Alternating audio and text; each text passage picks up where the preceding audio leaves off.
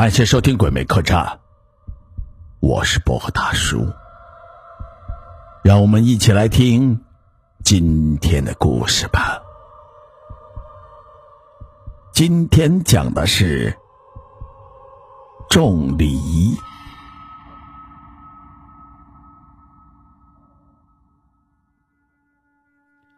有个乡下人在集市上卖梨，梨的味道是非常的香甜。但价钱很贵。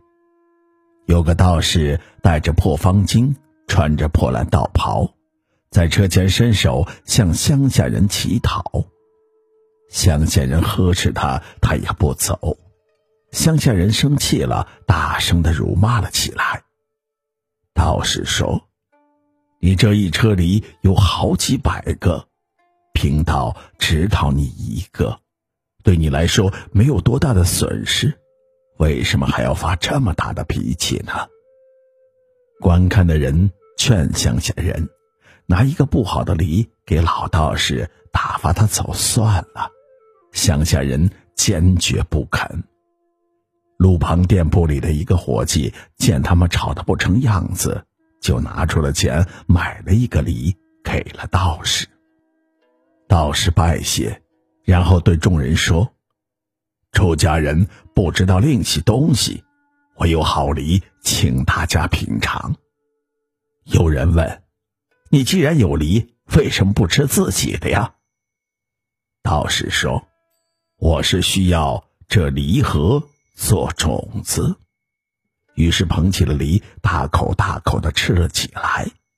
道士吃完梨，把梨核放到手里，然后取下肩上的小铁铲，在地上。挖了一个几寸深的坑，然后把梨核放了进去，盖上了土，向旁边的人要了一点热水来浇灌它。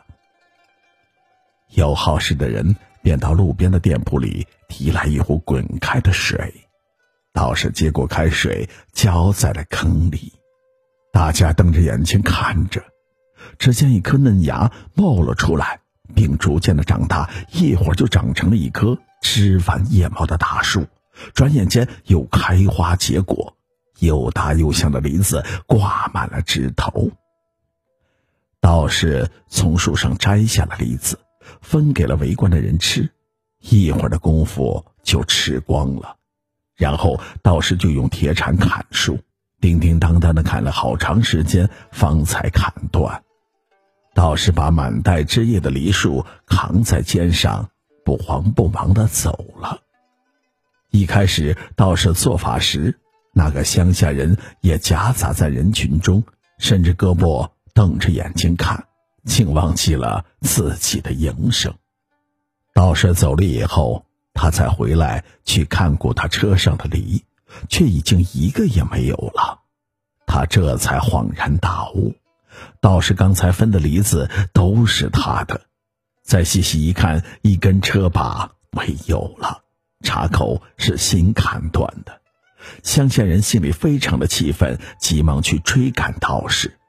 转过一个墙角，就见砍断的车把扔在墙脚下，这才知道道士刚才砍的那棵梨树就是他的车把，而道士却已经不知去向了。满集市的人都笑得合不拢嘴。